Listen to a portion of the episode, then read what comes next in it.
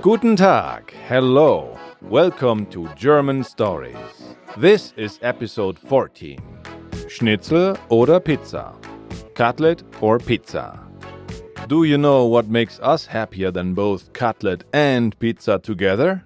It's when our listeners share our show on social media. Just go to WhatsApp, Facebook, Twitter, etc., and spread the good word about our podcast. It's easy and it helps us so much.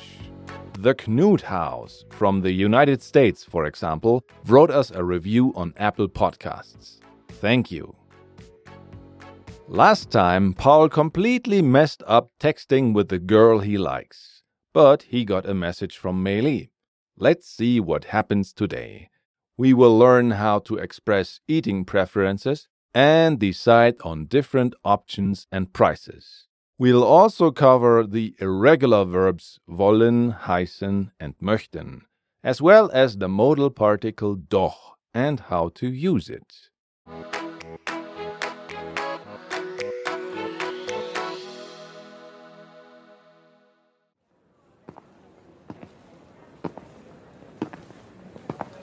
Hallo Paul. Hallo, Paul. Hi Anna. Hi Meili.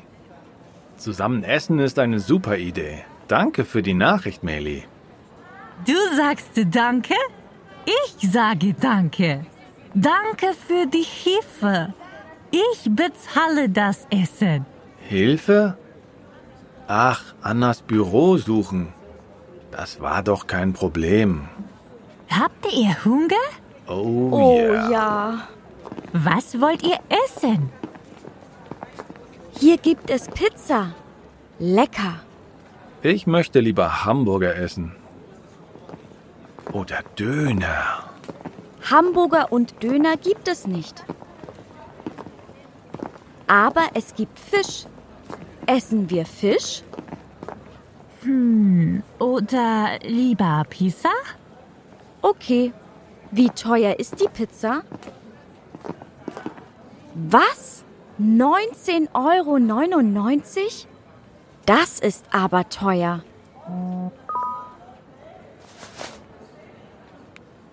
Eine Nachricht von Fritz. Er kommt auch gleich. Hat er die Großkaufdiebe schon? Die Großkaufdiebe. Das weiß ich nicht. Wir können Fritz gleich fragen. Hier! Ein Schnitzel kostet nur 9,50 Euro. Das ist nicht teuer. Okay, dann essen wir Schnitzel. Jetzt bin ich wirklich hungrig.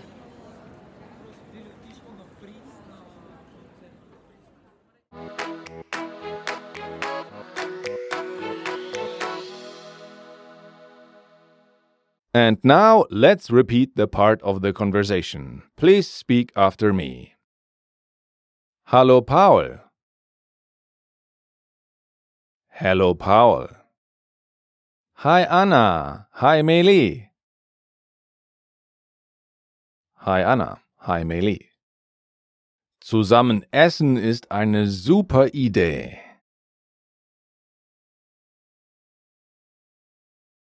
Eating together is a great idea. Danke für die Nachricht, Meili. Thanks for the message, Meili. Du sagst Danke? Ich sage Danke. You say thanks? I say thank you. Danke für die Hilfe. Ich bezahle das Essen.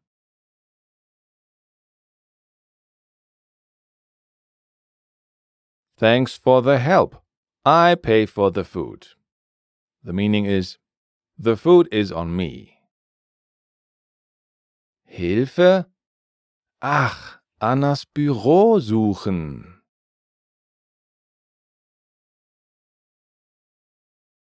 Help? Ah, looking for Annas office. Das war doch kein Problem. That was not a problem, though. Habt ihr Hunger? Are you hungry? Oh ja. Oh yes. Was wollt ihr essen? What do you want to eat?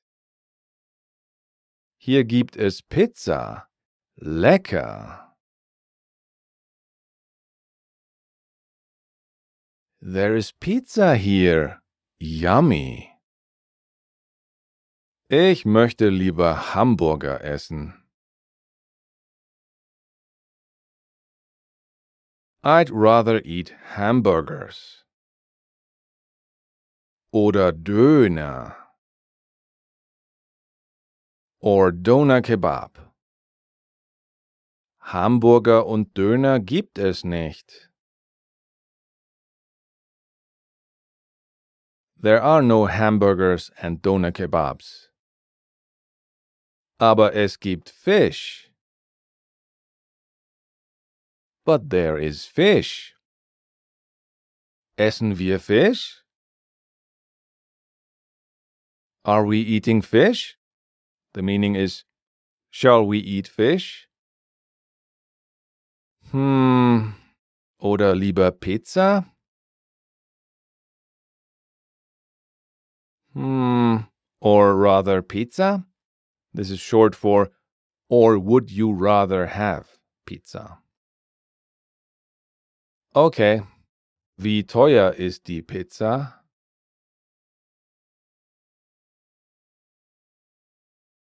Okay. How expensive is the pizza? This is what we say word for word, and the meaning is, how much is it? Was? 19,99 Euro. 99.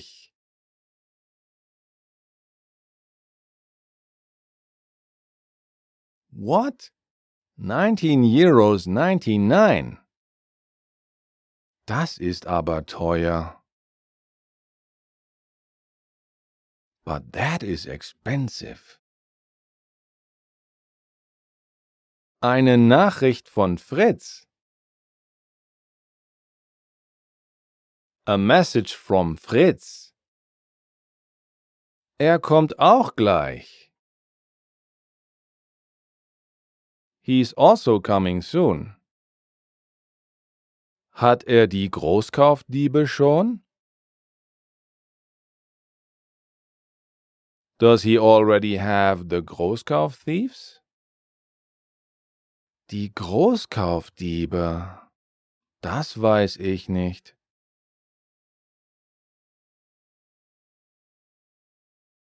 The Großkaufthieves. I don't know that. Wir können Fritz gleich fragen. We can ask Fritz soon. Hier, ein Schnitzel kostet nur 9,50 Euro.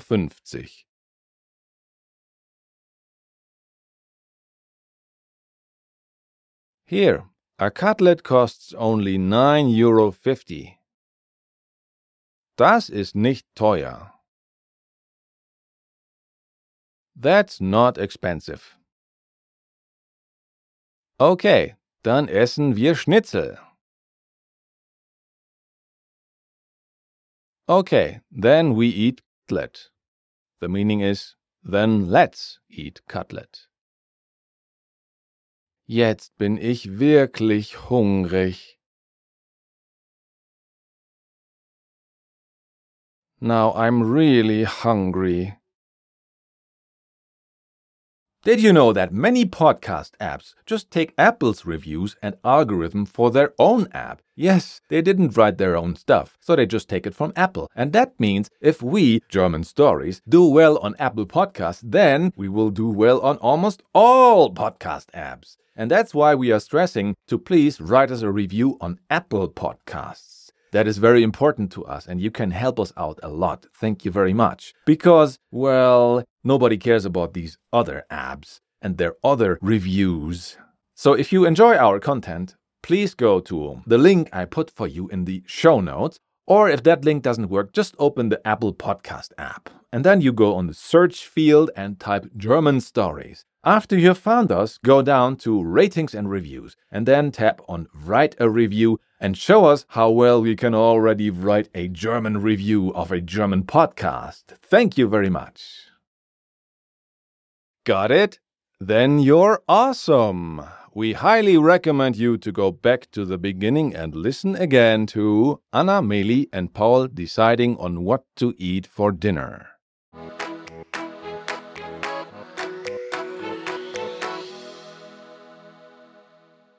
Let's look at today's little piece of grammar.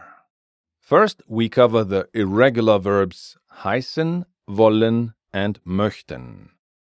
We already know some verb forms, but others are new. Let's start with the regular rule again. Ich has the ending ö, like ich komme. Du has the ending st, like du kommst. Er, sie, es has the ending t. Er kommt. Wir has the ending ön, like wir kommen. Ihr has the ending t again, like ihr kommt again. And finally, sie has again the ending ön, like kommen. So that's the regular rule. And now for the first irregular verb, heißen, to be called. Ich heiße. Du heißt. This one is irregular, and I'll explain it soon. Er, sie, es heißt. Wir heißen. Ihr heißt. Sie heißen. So we had one irregular form here, and that's because verbs that end in zen, like S-E-N, sen, like S-Z-E-N, xen, like X-E-N, and zen, like Z-E-N. For example, essen, heißen, putzen, etc.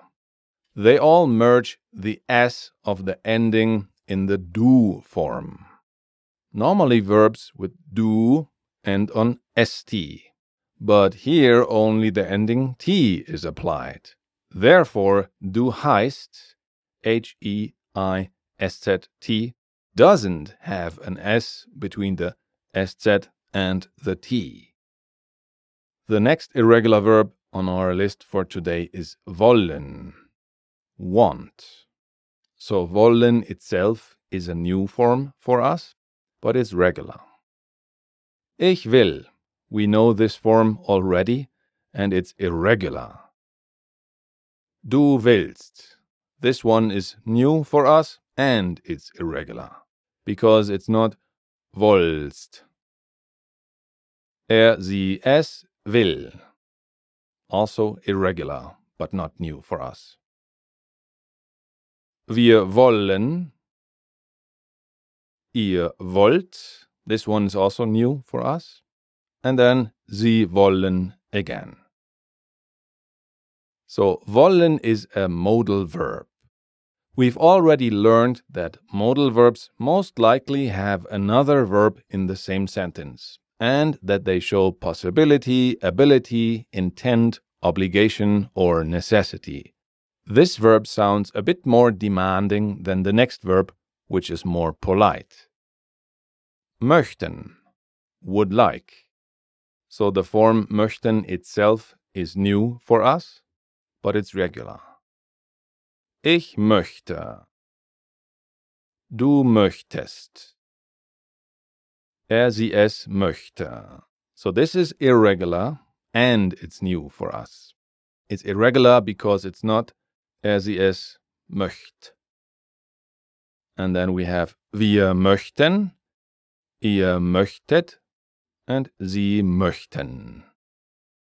Möchten, would like, is not on the list of German modal verbs, but it behaves like one. The reason why you sometimes find it in quotation marks is because it's actually a special form of the verb mögen, to like, from last lesson. It also has an additional e, just like the verb arbeiten. Now let's go over to the modal particle doch and its uses and meanings. Modal particles are a specialty in German. They are short words that give more information to a sentence, usually about feelings. Their meaning is very abstract, so it's impossible to translate them into English without sounding weird. But we want to help you understand what Germans say word for word, and we don't shy away from saying weird English sentences, so we'll translate them for you anyway. The modal particle doch means though or on the contrary. It expresses surprise or opposition. We use it when the context is no, but we want to say yes, it is. Here's an example from last lesson. Paul said, Ich bin Paul. I am Paul. And Laura said, Das weiß ich doch. I know that, though. So Paul's context is she may not know my name, so I should introduce myself. Laura's context is you think I can't even read your name in your Finder profile? On the contrary, I do know your name. You can also combine doch with nicht or kein to express the opposite.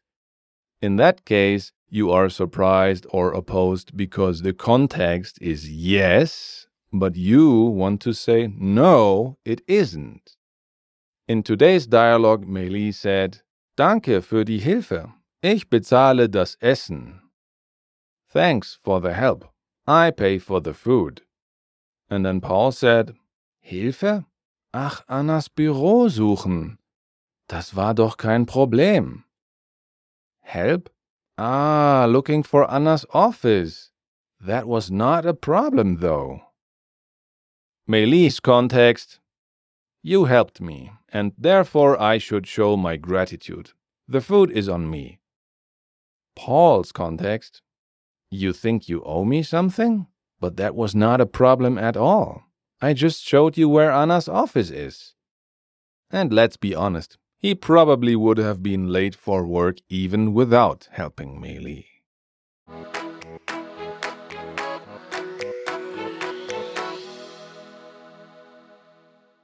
We hope you understood what happened in today's part of the story.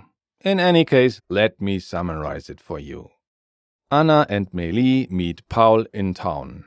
Meili had asked him in her message if he wants to eat together. That's why she wanted Paul's phone number from Anna earlier. She wants to thank him for the help and invites both of them for dinner. While they think about what to eat, a message from Fritz arrives. He'll be there soon, too. Has he caught the Großkauf thieves yet? We will soon find out. Thank you so much for listening. Today's episode was written, directed, and produced by me, Christian Leuschner, the main man behind German Stories.